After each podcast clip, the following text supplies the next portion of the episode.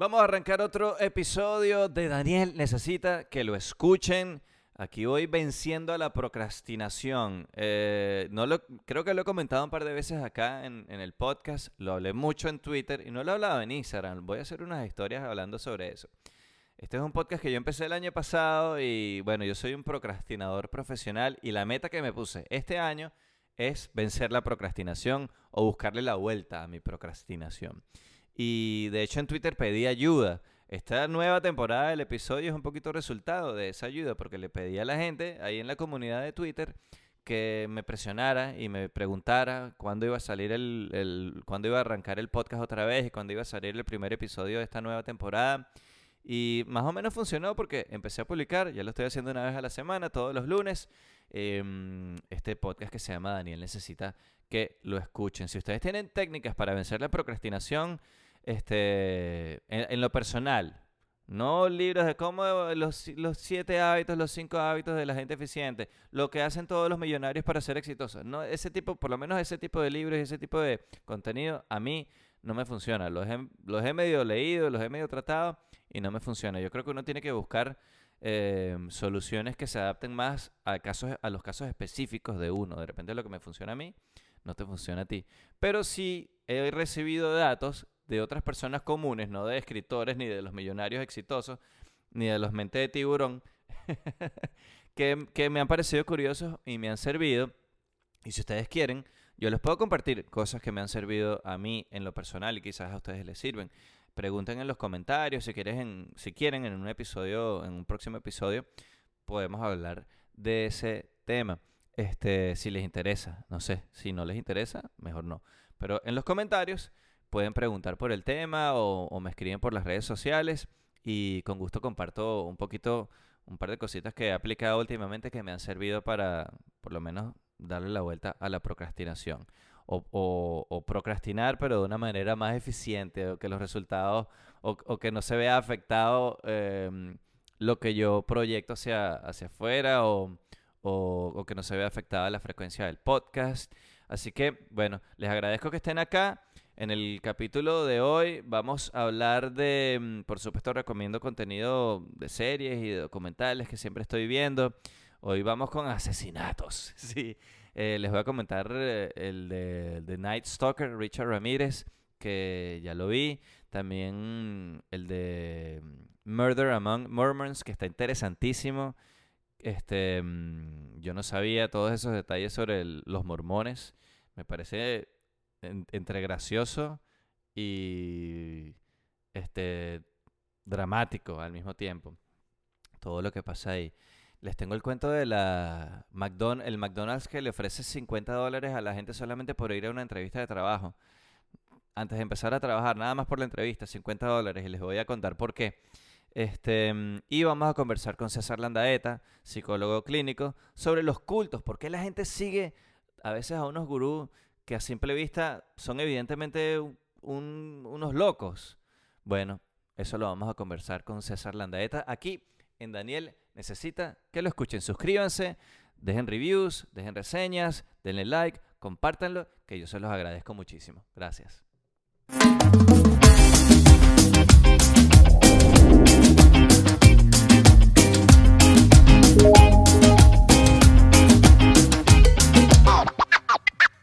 Ustedes saben que siempre estoy viendo documentales de, bueno, yo no sé por qué, ya estoy empezando a preocuparme.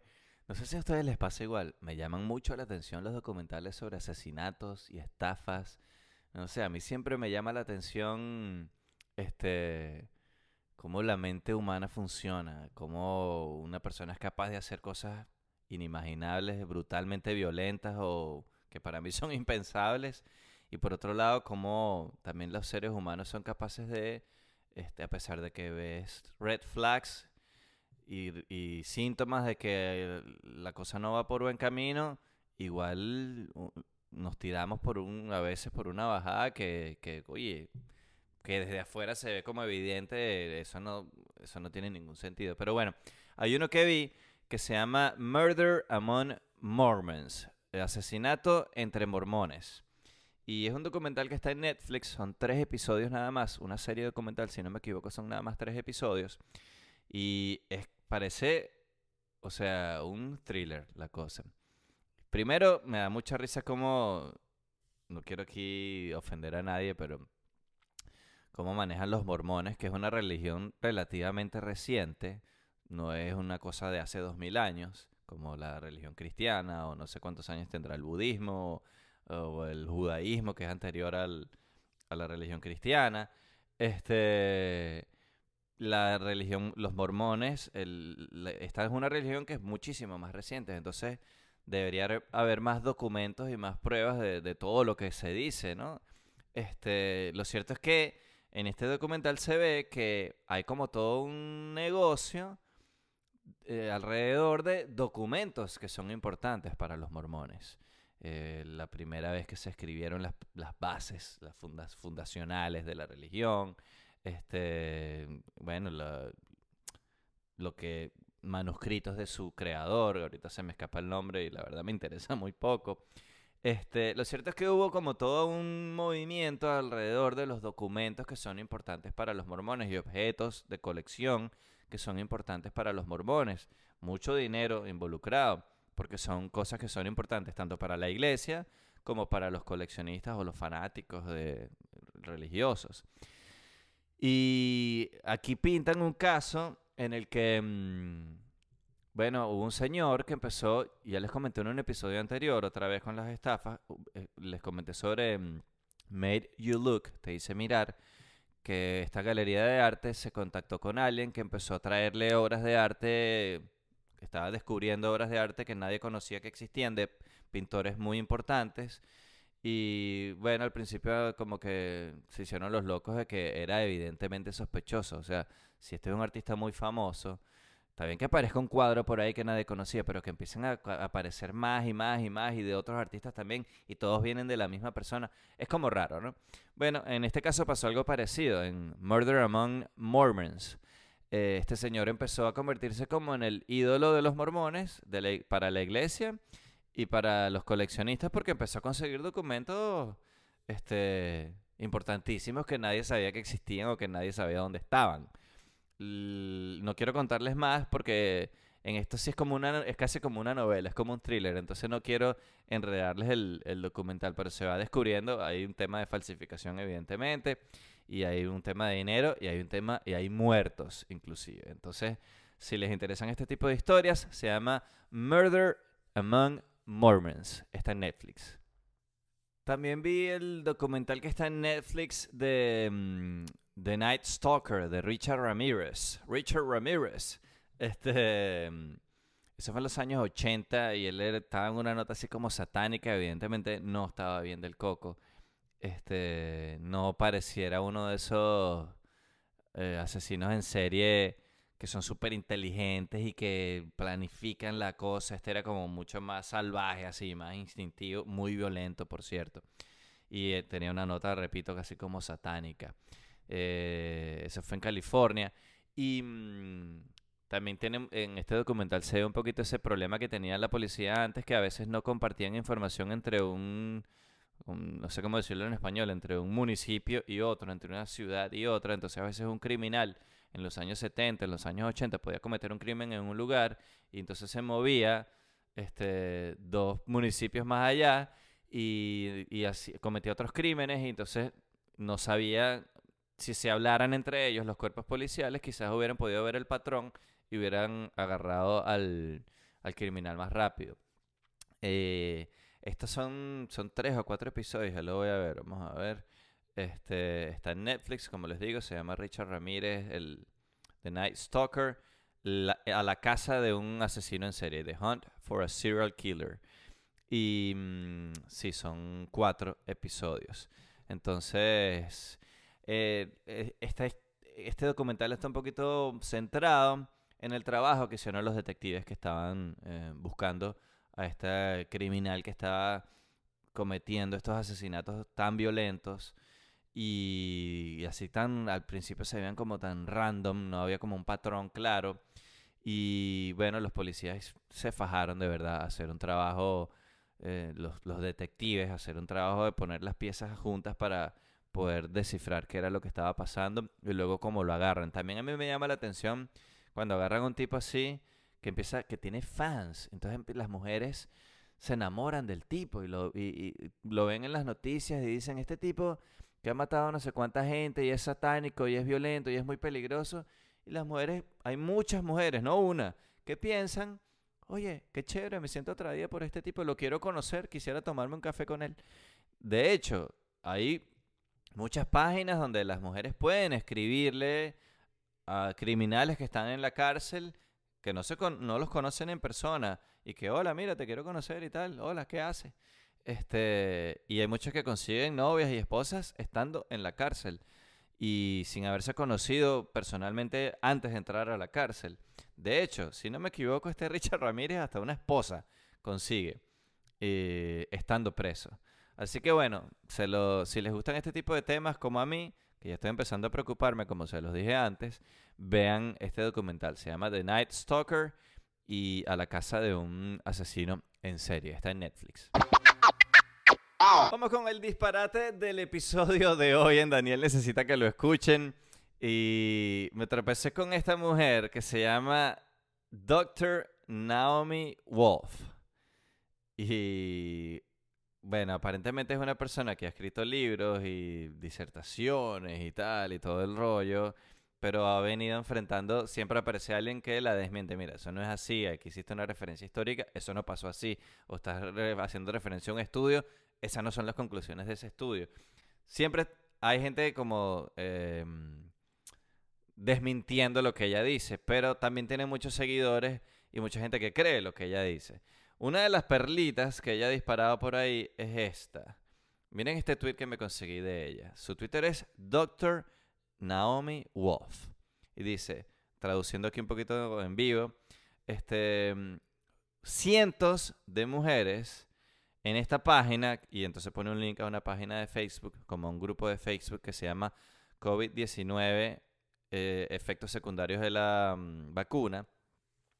Este dice, cientos de personas en esta página dicen que tienen problemas de sangramiento y coágulos después de haberse vacunado y que sangran de una manera muy rara cuando están cerca de otras personas o de otras mujeres que han sido vacunadas. Meter la perlita ahí de decir, sin confirmar, necesita más investigación, pero hay muchísimos reportes.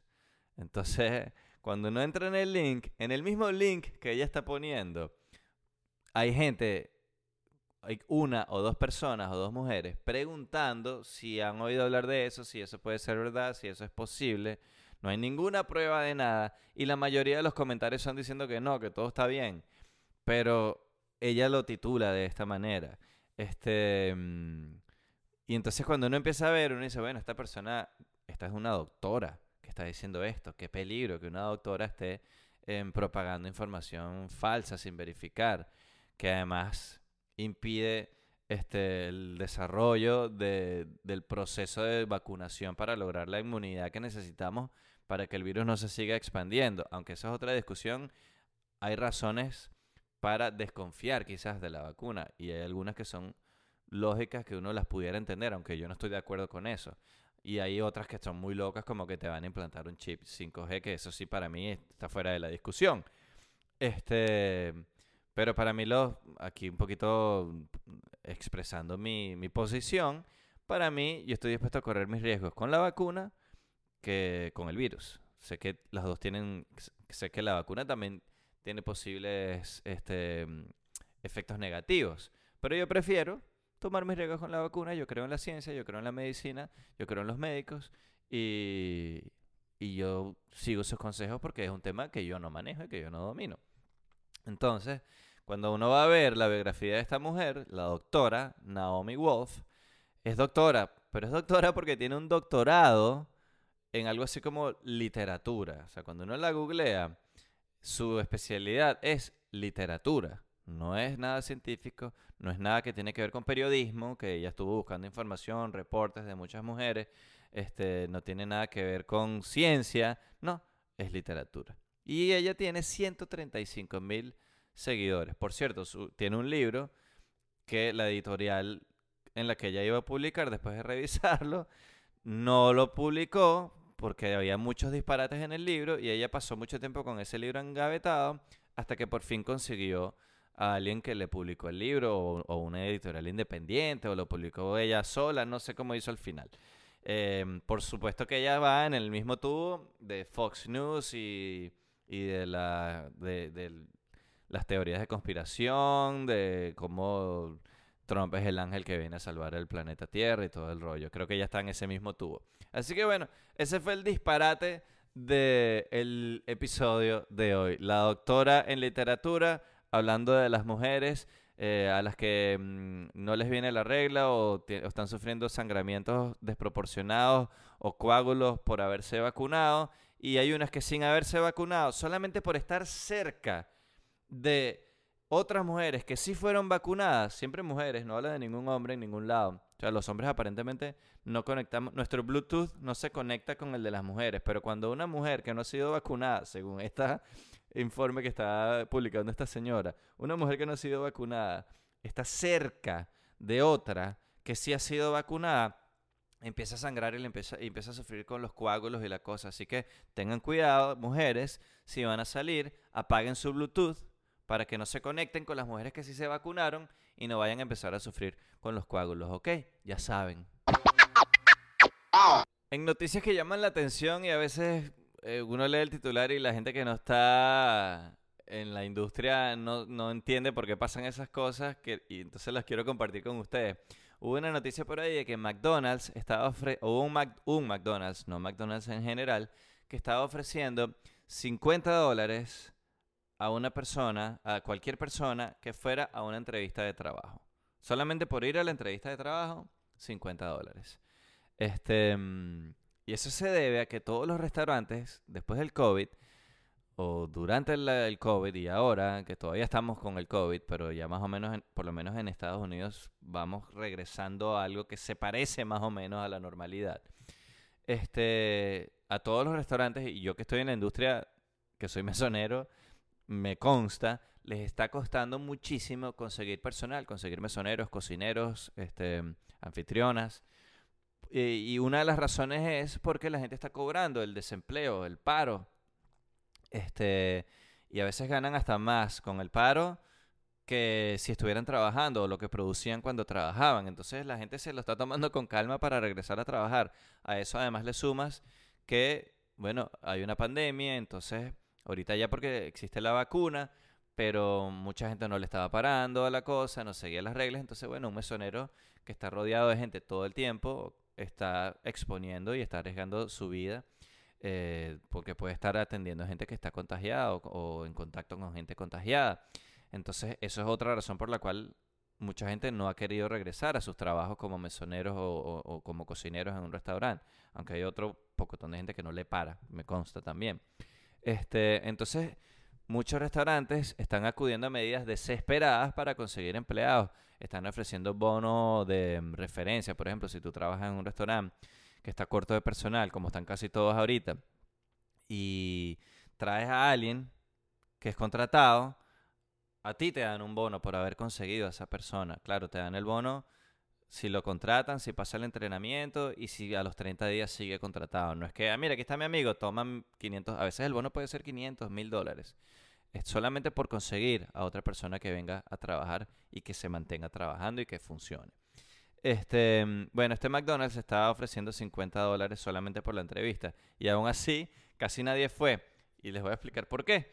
Porque al tuviera una entrevista de trabajo, si tú estás cobrando el desempleo, al tuviera una entrevista de trabajo y esa compañía ofrecerte el puesto, o sea, suponte que tú vas al McDonald's, haces la entrevista y el manager te dice, ok, lléname esta planilla, ta, ta, ta, ta, y te ofrecemos el puesto de trabajo, te vamos a pagar tanto la hora y necesitamos que trabajes tantas horas a la semana.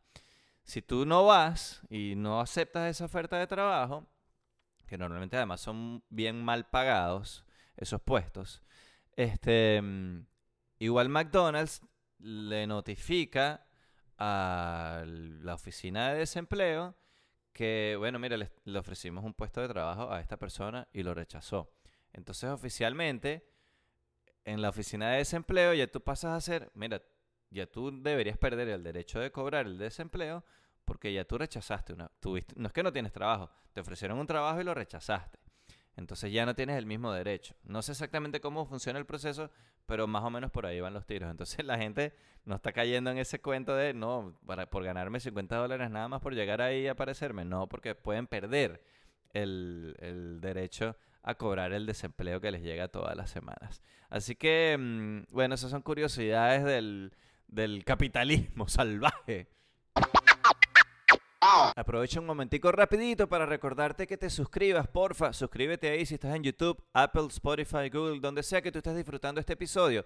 Suscríbete, que muchas veces a uno se le olvida suscribirse para que cuando haya un episodio nuevo te salga allí en el timeline. También dale like, compártelo, ponle la campanita, las notificaciones y si puedes dejar una reseña, un comentario, se te agradece porque de esa manera entre todos podemos hacer que Daniel necesita que lo escuchen crezca como proyecto que bastante que me ha costado como procrastinador profesional que soy. Así que muchas gracias por el apoyo a los que ya lo hicieron y los que no, vaya, suscríbete ahí de pana. Hoy voy a compartir otra conversación, o bueno, fue la misma grabación el día que nos juntamos César Landaeta y yo, psicólogo clínico. Cuando él nos juntamos a conversar, cuando él y yo nos juntamos a conversar, podemos hablar por horas de cualquier tema, de música y de temas que nos llaman la atención. Y a veces me parece que son tan divertidas y tan, no sé, yo me las vacilo esas conversaciones que las quiero compartir con ustedes.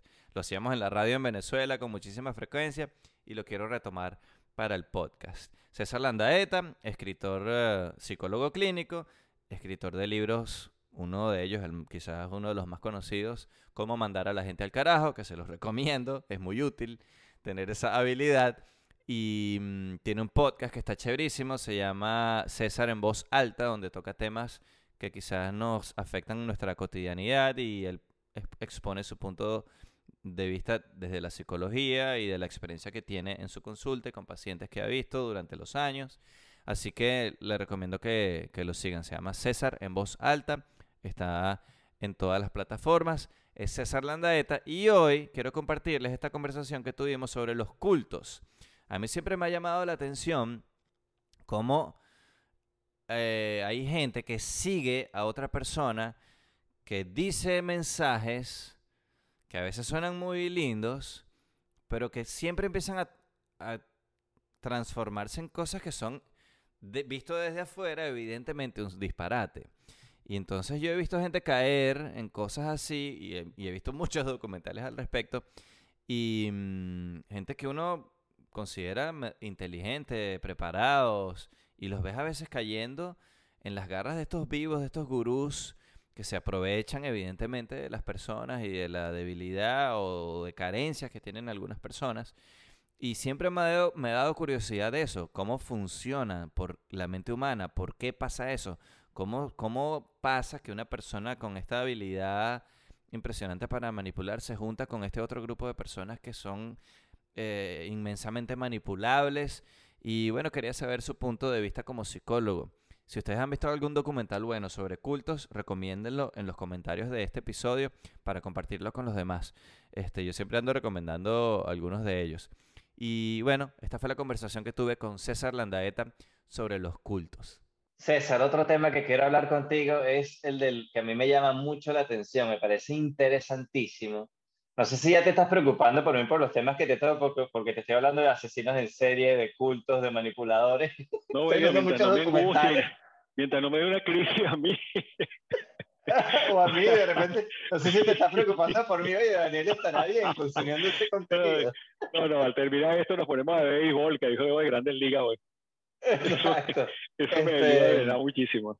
Hay un tema que me parece interesantísimo, que a mí no me entra en la cabeza, cómo funcionan los cultos. Este, estos cultos que terminan, siempre son liderados por alguien que tiene unas habilidades para manipular a la gente increíbles. Este, y son cosas que desde afuera se ven evidentemente como que, oye, esta persona esto es un loco, ¿cómo lo vas a seguir? Pero otra vez me pasa lo mismo que te comenté antes hay muchos casos de gente muy inteligente, muy preparada, que sigue a esos locos. Y probablemente me vas a repetir el argumento del que ya hablamos ahorita hace un ratico. Pero para mí, yo no entiendo por qué la gente cae en un culto a un nivel de fanatismo que, que, que anulan su propio razonamiento, no sé cómo llamarlo, y, hacen lo que sea que ese líder les pida que hagan hasta el punto de, quitarse la vida. Pues. Este, ¿Por qué eso pasa? ¿Por qué el cerebro humano no, está, no funciona de una manera de, detectar esas red flags a tiempo? ¿Tuviste por casualidad la serie Osho? Claro, espeluznante. ¿Y Osho cuántos lectores tiene en el mundo? Y todavía mucha gente que Osho, todo el tiempo. Que Osho era un santo. La secta de Jim Jones, que mató Esa, gente para, para los que están viendo y escuchando, ese documental de Osho está en Netflix, se llama Wild Wild Country. Y, mm. el, y el, lo de Jim Jones también, no sé si en Netflix, pero en Hulu hay varios documentales sobre Jim Jones. Creo que, se llama Jonestown, una cosa así, ¿no? Jonestown, porque así se llamaba la, la ciudad que crearon por allá en Guyana. En Guyana y, la secta de Charles Manson. y así como eso, ahí podemos mencionar muchísimas sectas, muchísimos eh, órdenes o cosas de esta ocultas que toman una parte del ser humano que está vinculada a los procesos de creencia religiosa o de un acto de fe. Eh, esa trascendencia que todos los seres humanos quieren. Todos los seres humanos en alguna medida quieren trascender, quieren ser únicos, quieren ser especiales, quieren estar por encima de los demás. Por lo que te decía antes, por las carencias internas que cada gente tiene. Entonces, claro, el, el personaje que, que crea esto se vale de una presencia. Tiene que ser un poco teatral, tiene que hacer mucho de teatro, tiene que hacer eh, vestirse de una cosa por encima de su naturaleza humana, que es limitada como todos los seres humanos. Y son muy carismáticos, ¿no? Claro, porque utilizan la comunicación, la imagen, bueno, tú sabes de eso porque tú estás en los medios, la imagen es muy importante, el tono de la voz, la, tocar los puntos esos que son débiles en las personalidades y entonces hacerles, eh, vamos a, a ponerlo un poquito en, el, en la neurociencia, ¿no? Activa los centros del placer. Y cuando tú activas los centros del placer localizados en el cerebro, el, el, el, ser humano tiende a repetir ese, ese toque del placer y a buscar más placer, que es lo que hacen las drogas. En cierta medida, estas personas se vuelven adictos, se vuelven eh, dependientes de este líder o de esta ideología, porque a veces el líder es tan astuto que dice que no es él, sino que él representa a otro ser que es una ideología y que es algo muchísimo más grande que él. Pero si tú representas al que es más grande que tú, yo quiero estar contigo para por lo menos que me pegue algo de las cosas, ¿no? es como el, el, padre Antonio, el monaguillo Andrés. Exacto. que conecta uno y conecta bien. Ahí está. Entonces, ese, ese, ese punto de, de, de cuestión mágica de, crear centros de placer, estímulos al placer, hace que esta gente se vea adicta en verdad como un drogadicto, como alguien que se mete cocaína o heroína. Y no hay forma de sacarlos de eso porque entonces, y nuevamente volvemos a lo que te decía antes, el fanatismo obnubila la realidad, la, la, el proceso racional, y tú actúas por impulso para buscar el placer de sentirte especial, de sentirte bendecido por esta persona. Fíjate, ocho era un tipo verdaderamente eh, astuto, inteligentísimo y, seducía a las mujeres y seducía a los hombres y hacer porque lograba tocar los centros del placer y volverlos adictos a una cosa que no pueden lograr ellos en sus pobres vidas miserables que tienen alrededor. Porque mucha gente de esta que tú crees que están muy, muy que son muy exitosos, porque uno puede ver, por ejemplo, grandes actores, políticos, gente de mucha influencia, eh, que están metidos en cultos y en sectas, porque la inteligencia no tiene nada que ver con lo que les pasa internamente. Internamente son unos miserables. Internamente se sienten pobres, se sienten desasistidos, sienten que no tienen placer en su vida. Es más, se llenan de objetos y se llenan de cosas y de dinero y no tienen verdaderas satisfacciones. Entonces, al no tener eso, un culto te resuelve ese problema. Una droga, una afición, un ídolo, un personaje sublime que te eleva de la pobre tierra en que tú andas, te hace sentir que tú eres especial. Y tú metes en el mismo saco a estos cultos de los que hemos hablado que, que las, eh, y a las religiones convencionales. No, ahí hay una parte, es que, vuelvo y te digo, lo fanático. El problema es que en psicología uno siempre ve las patologías en términos de niveles. Si el nivel es muy elevado, lo que te decía antes de la curva de Gauss, si tú tienes un sector de tu personalidad que es religioso, si tú crees en un Dios, en una eh, personalidad etérea sublime, que te cuida, que te ayuda, independientemente de que eso sea simplemente una traspolación de carencias tuyas, pero eso no te vuelve fanático, no, no tratas de imponérselo a los demás, no persigues a nadie por eso, no quiere asesinar infieles ni nada de esas cosas, está bien. Te compensa, te ayuda, te hace ser una mejor persona, qué bueno. Si tú eres caritativo porque la religión católica dice que hay que hacer caridad, perfecto, qué bueno. Si tú no quieres matar a nadie porque el mandamiento de la ley de Dios te lo impide, buenísimo. El problema es cuando se pasan los niveles.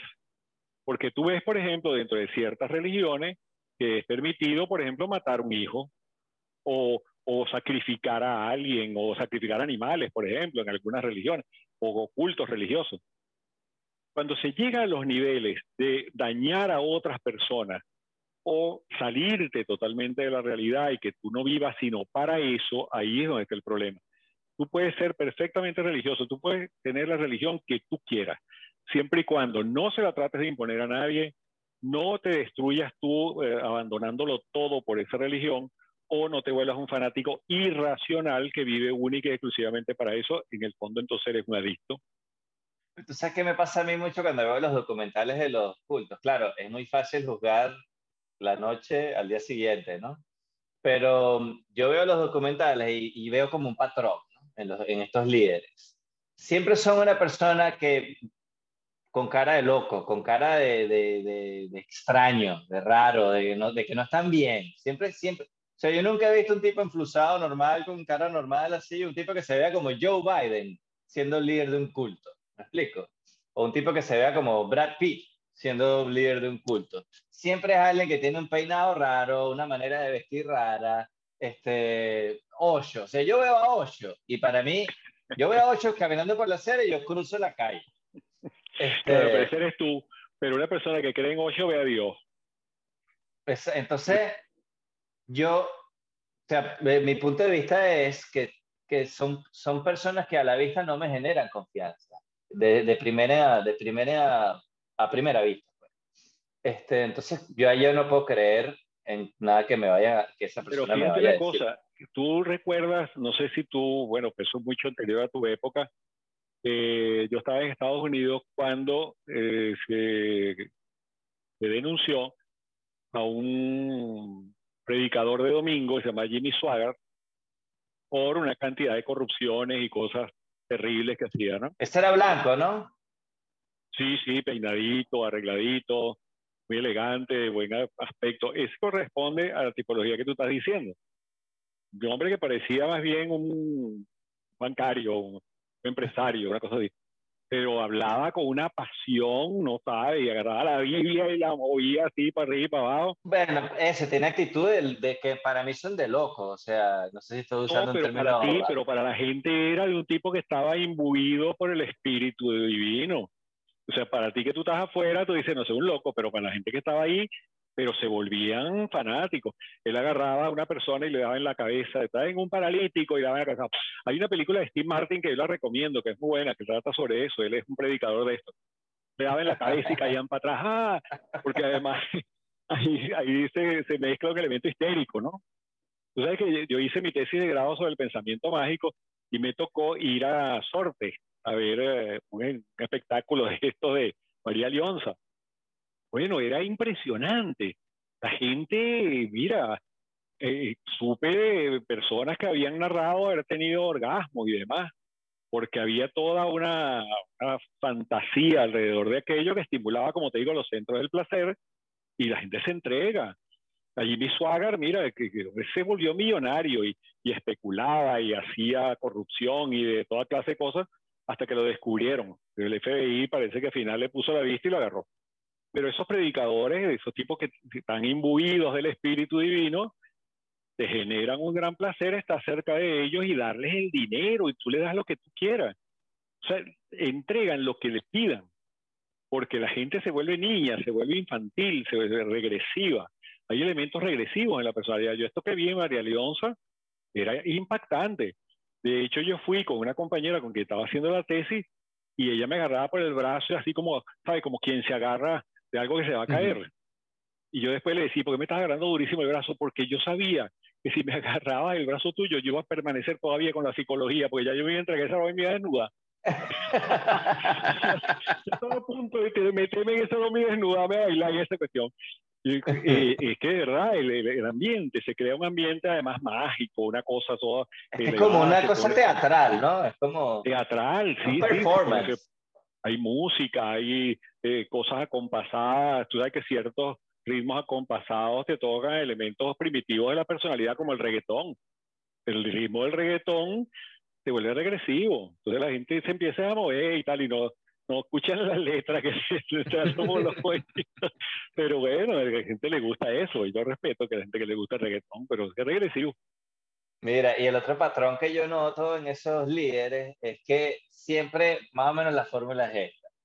Este, yo sé la verdad sobre la vida y el universo porque o me llegó un mensaje de los extraterrestres o este Dios habló conmigo pero toda esa información me la dieron a mí en secreto, con el único con el que hablaron fue conmigo. Y yo soy el que voy a compartirla con ustedes, así que arrímense al sabor, porque el que tiene toda la verdad soy yo, porque me la hicieron llegar a mí, porque yo soy especial.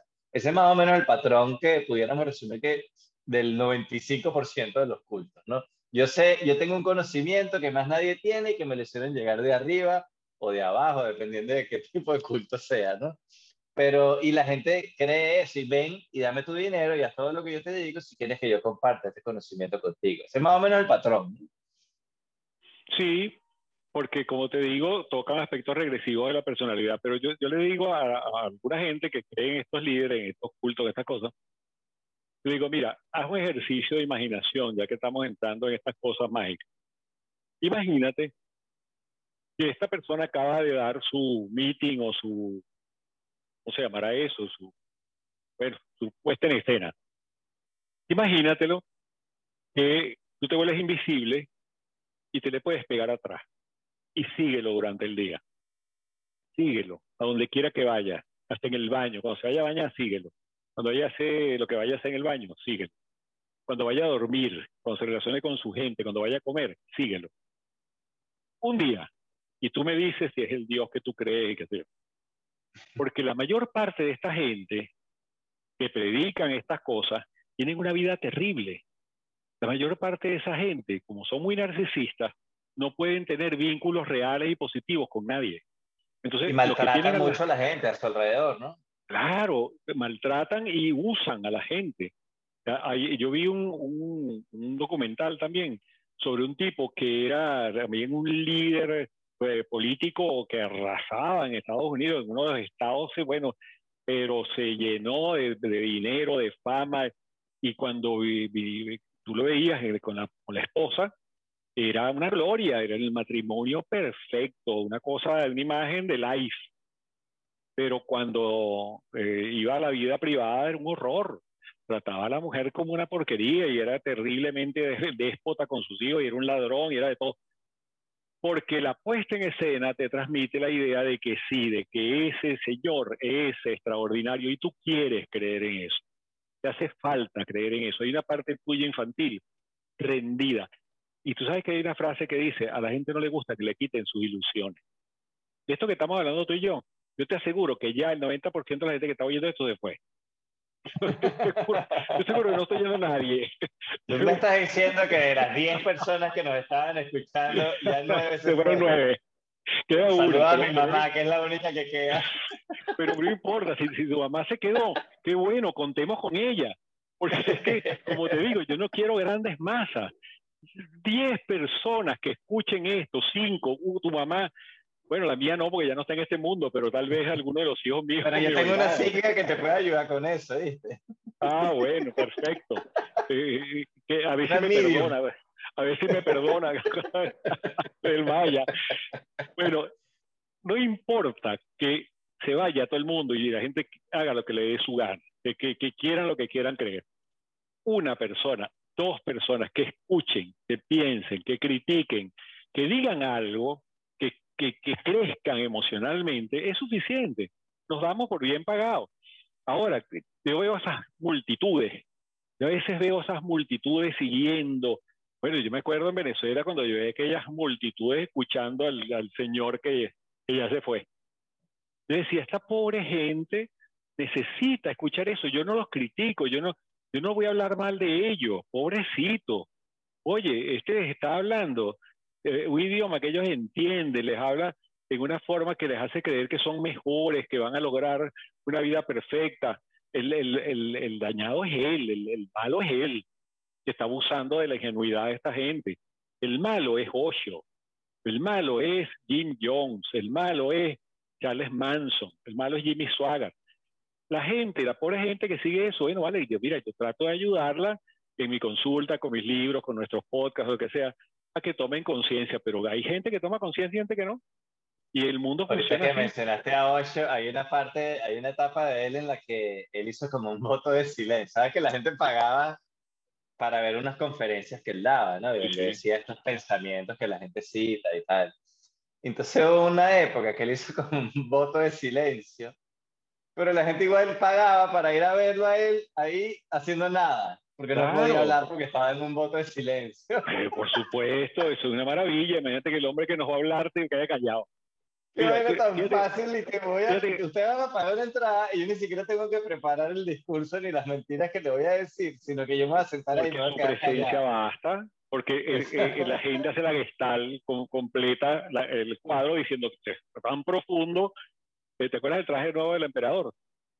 Este nadie lo ve, pero todos tenemos nuestra vanidad que nos hace creer que sí.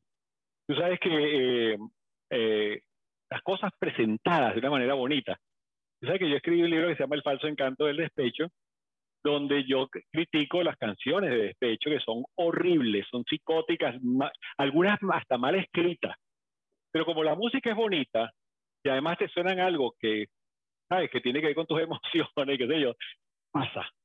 O sea, tú no criticas. La, yo, los amantes del bolero no critican la letra del bolero, tú oyes la letra del bolero, es una cosa psicótica, una cosa loquísima. ¿Tú, sabes, que el, otro día a una persona americana, a una americana le estaba mostrando esa música, porque la música es muy buena, eso no está en discusión. Sí, sí, por eso. Entonces yo le preguntaba, ella no habla español. ¿Qué crees tú que está diciendo esa canción? O sea, por el tono de la música que estás escuchando, ¿te parece que es una canción, la letra es alegre o es triste? Y ella pensaba que era alegre. Bueno, este tipo ahí está contando que está a punto de, darse una puñalada en el corazón porque la mujer lo dejó.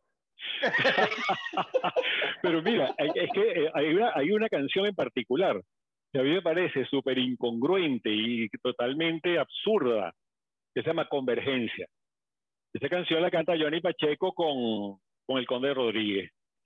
Convergencia. Esa canción dice unas cosas que suenan poéticas, madero de nave que naufragó, piedra dolente, rodando sobre sí misma. Eso, eso no tiene ni pie ni cabeza. Pero Convergencia es un clásico. Convergencia es un clásico. Hay una canción que se llama Vete de mí, que también es un clásico. Y es totalmente absurda, eso no tiene sentido ni pie ni cabeza. Pero como te lo presentan con una música romántica, bonita, bien acompañada, además te tomas tus traguitos y qué sé yo, tú dejas pasar eso. El problema es que si el mensaje llega, tú empiezas a hacer lo que dice la canción. Eso es lo que pasa con Osho. Osho te dice a ti cosas bonitas, suenan, suenan bonitos.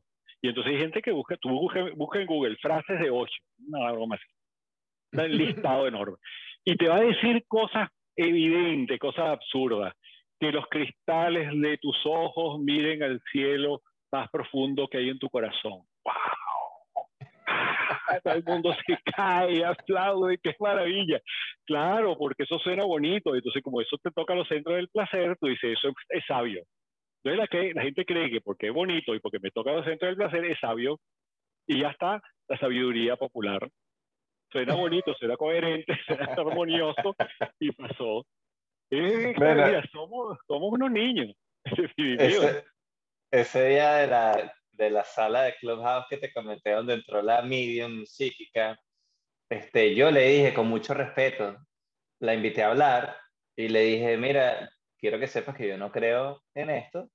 Si tú me permites, yo te quisiera hacer algunas preguntas, voy a ser respetuoso, no te, no te quiero ofender, pero quiero saber si tú estás dispuesta a, que yo te haga algunas preguntas desde mi posición de que yo no creo en eso, en lo que tú haces. Este, y, ella, y ella fue súper pana y súper abierta. Sí, vale, pregúntame lo que tú quieras. Y entonces empezó a meter la gente que estaba en la sala a preguntar cosas también y a opinar. Fue una conversación bien chévere, este, muy respetuosa. Y mm, eh, yo le dije, mira, ¿qué te, ella, porque ella estaba contando que ella veía gente, empezó a ver personas que estaban en el más allá, desde que era niña y todo esto. Entonces yo le dije, ¿y en qué diferencia eso de una persona esquizofrénica? O sea, ¿cómo tú sabes que esas personas realmente existieron en algún momento y no es algo que tú te estás imaginando? Entonces, bueno, supuestamente ella consiguió a la familia de esa persona que ella estaba viendo, era el abuelo de no sé quién y todo el rollo. Entonces, claro, es un cuento que suena muy lógico. Entonces ella contó cómo era, ella ya, no sé cómo, no me acuerdo cómo fue, que logró hablar por teléfono con la persona, la, la familia de ese, esa persona fallecida que ella estaba viendo. Entonces se los describió y ella le dijo, ese es mi abuelo. Claro, me lo estás describiendo perfecto. Entonces yo le digo, ajá, mira, te voy a preguntar. Ella describió ahí a la persona, ¿no? Bueno, tiene ojeras, tenía la nariz grande, tenía esto, tenía lo otro, y bla, bla. Entonces, la familia, la, que, la casa a la que estaba llamando, era, no me acuerdo ahorita el nombre, pero era como decirte así, era el apellido más libanés que existe en el planeta Tierra. Entonces, entonces yo le dije, bueno, yo desde mi punto de vista escéptico, este, Tú para mí describiste a cualquier persona que viene del Medio Oriente. Si yo estoy llamando a casa de la familia Maguat, este, y de, Lo describo a, señor grande, la voy a pegar, ¿entiendes? La voy a pegar. Claro. Entonces, de repente tú de verdad estabas viendo a, esa, a una persona que se, estabas imaginándole que se veía así, pero para esa persona le describiste a su abuelo, pero tú en realidad describiste a cualquier libanés. Me explico, a cualquier, a cualquier persona que venga del Medio Oriente. Entonces, bueno, hubo gente que estaba como a favor mío y hubo gente que estaba como a favor de ella. Este, y lo que yo... se molesta contigo porque le está quitando las ilusiones. No, eso fue, de verdad que me gustó mucho haber tenido esa discusión porque fue bien respetuosa, pero todo el mundo habló claro y rajado, nadie se guardó nada. Este, pero yo siempre, es lo que yo te digo, yo siempre lo veo con, yo soy muy racional y muy más científico, entonces para mí todo tiene una explicación, o casi todo. Este, o siempre hay una, yo no creo en esas razones mágicas, en esas causas La gente que nos está oyendo, o, tu mamá, no sé, la persona que nos está oyendo. si todavía queda alguien, mamá. si no se fue a dormir ya. Este, piensa, puede pensar, mejor dicho, no, eso que están hablando ustedes no es verdad, porque yo he comprobado, a mí me dijeron tal cosa y se cumplió, y fue verdad, y esa mujer tenía poderes, o aquel hombre era un mago, y sí, me dijo toda la verdad, y en astrología me sale todo igualito. ¿Tú sabes por qué? Porque muchas de estas personas que tienen fama son muy buenas percibiéndote, porque la información la das tú. Eso que tú estás diciendo, te digo que es árabe, evidentemente. Voy a contar una pequeña anécdota de cuando yo estaba haciendo mi tesis de, de, grado de, sobre el pensamiento mágico, yo visité muchos brujos, magos, me leyeron cartas del tabaco, no sé qué, me cruzaron unos cables por aquí, van a pile Y yo iba donde, donde me decían que era un mago, yo iba. Y entonces eh, una amiga de mi mamá me dijo, oye, tú estás haciendo este, una tesis sobre eso, tú deberías hablar con esta bruja que vive allá en el Marqués, que es extraordinaria Imagínate tú que yo tenía un problema con mi hijo, con una mujer que tenía, que a mí no me gustaba, que le estaba haciendo daño y lo tenía como ensalpado y qué sé yo. Y yo fui y toqué la puerta y me salió la mujer de servicio y me dijo, eh, la, la madama no la puede atender, pero ella le manda, porque tiene gripe, pero ella le manda a decir que no se preocupe, que lo de su hijo se va a resolver. Y como a los dos días mi hijo me dijo que había dejado a la novia. Yo digo, ah, no, esta es de verdad poderosa, yo voy, voy allá. allá. allá voy y cobraba caro, ¿viste? Entonces yo toco mi puerta, me abre la señora que atiende, me dice, siéntese aquí porque la madama, bien le decían la madama, como le llaman las mujeres de los cabarets de los hoteles. Eh, siéntese aquí que la madama ya viene. Y aquello era, tú sabes, la puesta en escena, ¿no? Unas cortinas, unas cosas ahí con una luna. Y, Total que vino la señora, se sienta sobre la mesa, pone unas cartas así boca abajo, no sé si el tarot o qué era, y me dice, ¿qué te trae por aquí? Y yo pensé, bueno, pero ella no hay que adivina, que viene uno aquí. Tú no sabes. Yo, bueno, está bien. Me quedé así y le dije, no, yo tengo una sola pregunta. ¿Qué pasó con mi mamá? Pero el chisporroteo de los cortocircuitos en la cabeza. mi mamá estaba en su casa haciendo una arepa, qué sé yo, no sé, estaba ocupada y sus cosas. Y yo simplemente pregunto, ¿qué pasó con mi mamá? Qué grave porque no me puede preguntar más. ¿Quién me puede preguntar ahí? Eh, tu se murió, está viva, ¿qué pasó de qué? No, usted es la bruja, usted es la que sabe. Bueno, la señora empezó que si a buscar las cartas, que tengo una interferencia, que es que los, cuerpos astrales no llegan, las entidades me son negadas. No, cruce las piernas, no cruce las piernas, porque si cruza las piernas, que no transmite y que Y yo pensaba por dentro, no estoy transmitiendo nada porque no te estoy diciendo nada. Y me quedaba calladito así. Y entonces, en un momento dado, se pone como crispada, ¿no? Y me dice, no, no puedo, no puedo, hoy no puedo, tienes muy malas vibraciones, tienes muy mala nota, no puedo trabajar, no, así no puedo. Entonces digo, bueno, lo lamento mucho, pues yo me voy. Mira, y no me vas a pagar. Y, ¿Por qué? Porque yo he usado mi tiempo aquí contigo. Después no me dijo nada. No, pero bueno, tienes que pagarme porque esto es un tiempo. Le no, mire, muchas gracias, yo, yo no le pago porque usted no me dijo nada. No sabes en lo que se convirtió la señora la madama se convirtió en, ¿cómo se llama aquella, aquella mujer, eh, la mujer del cerro, de Rochela? Malula. Malula.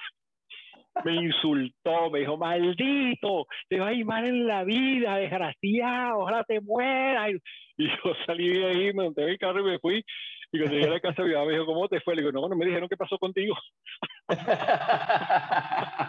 no me sirvió, pues no me dijo qué pasó contigo es que es así, si tú no le dices nada, si tú no le transmites nada por ninguna parte, tú te cierras completamente y dices una cosa neutra como esa, se acaba el poder mágico. No le, no le das pistas.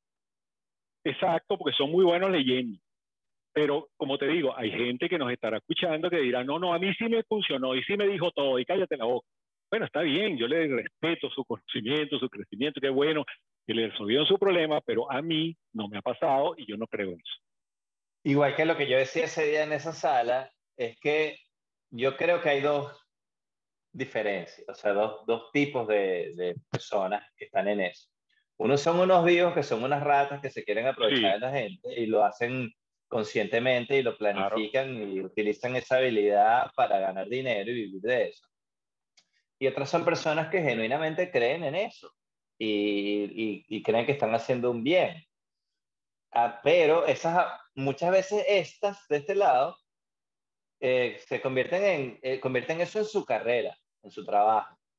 Entonces, ya cuando tú dependes económicamente de esas consultas que tú haces a la gente, y a mí me parece que hay como un dilema ahí porque a ti te conviene, hay un conflicto de interés, a ti te conviene que la, que la bicicleta siga pedaleando porque tú vives de eso.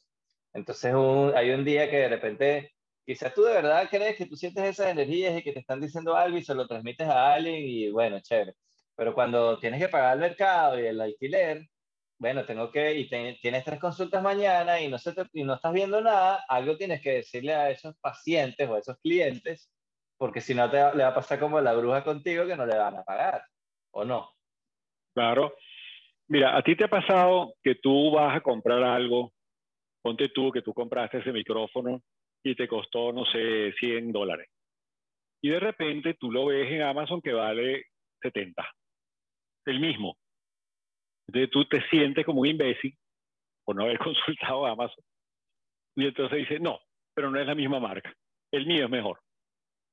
Eso se llama disonancia cognitiva.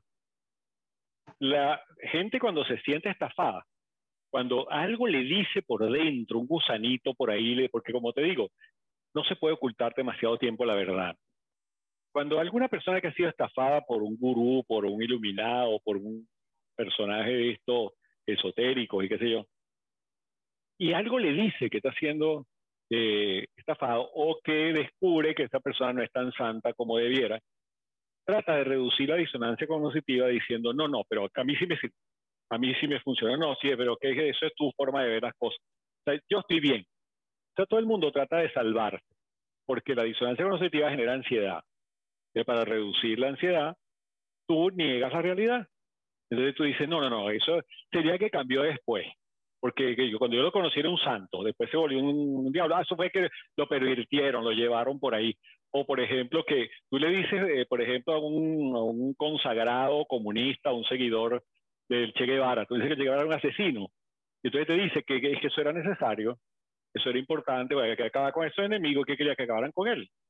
Eso es disonancia cognitiva. O sea, tú, el, hecho real es que tú estás admirando un asesino, tú estás, siguiendo un asesino. No, no, no, pero que era, justificado, por supuesto. Y los asesinatos de Hitler no eran justificados. No, son no, eso no. Pero Che Guevara el golpe bueno, el golpe de Estado bueno y el golpe de Estado malo. Porque el que yo sigo, si yo descubro defectos ahí, tengo disonancia. Entonces mucha gente de esta que cree en estas cosas sufre de disonancia cuando tú le descubres la cosa o cuando ellos mismos descubren la noticia mala de que ese gurú no es salvo. Bueno, aquí podemos cerrar este tema también. ¿Te parece? Cerrado, cerrado está. Bueno, me parece que ya tenemos una hora y media hablando. Lo podemos hasta aquí. Esto va a ser un solo bloque porque vamos a... no, no, no, yo voy a explicar todo, no, yo voy a explicar todo eso en temas y pues aquí tenemos por lo menos para tres episodios. Bueno, pásamelo cuando lo tengas listo. Claro, eh, va a tardar dos semanas. No, no, cuando tú quieras. Este, mírate por ahí el, el video que voy a montar mañana sobre hipoteca emocional, eh, la malignidad de la bondad. Revísalo mañana. Hasta aquí llegó este episodio de Daniel Necesita que lo escuchen. Les doy las gracias. Si aguantaron hasta el final, es porque están viendo esto, ¿no? Supongo yo. O al revés, están viendo esto porque aguantaron hasta el final. Así que se los agradezco muchísimo. Suscríbanse si no lo han hecho. A veces a mí me pasa que consumo un contenido con mucha frecuencia, pero se me olvida suscribirme al canal. Y todo eso ayuda porque al tú suscribirte te aparecen los episodios cuando uno los publica. Y eso también le dice a YouTube que, oye, esta persona está creando un contenido y hay gente que se está suscribiendo, vamos a darle cabida en el, dentro del algoritmo para empezar a mostrar su contenido, sobre todo para un canal como el mío, que lo estoy empezando, humildemente, a la fecha de hoy que estoy grabando esto, tengo algunos 300 suscriptores comparado con otros eh, creadores de contenido por ahí. Soy este, básicamente insignificante. Pero bueno, aquí vamos poco a poco y con el apoyo de ustedes la idea es crecer y hacer que el proyecto vaya mejorando cada vez más. Así que se los agradezco muchísimo a los que me han acompañado desde el principio y a los que se están juntando ahora también.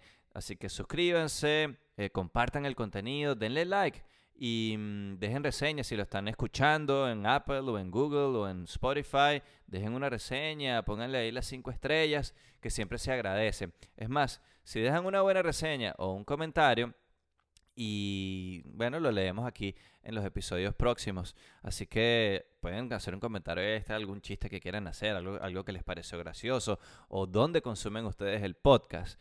Eh, mientras, o haciendo qué, mientras cocinan, mientras limpian, mientras trotan, mientras hacen ejercicio, este, mientras hacen el amor con su pareja. No, bueno, supongo que no, supongo que en ese caso no. Así que bueno, gracias por aguantar hasta el final en este episodio, me despido, ya saben, la semana que viene más de Daniel necesita que lo escuchen.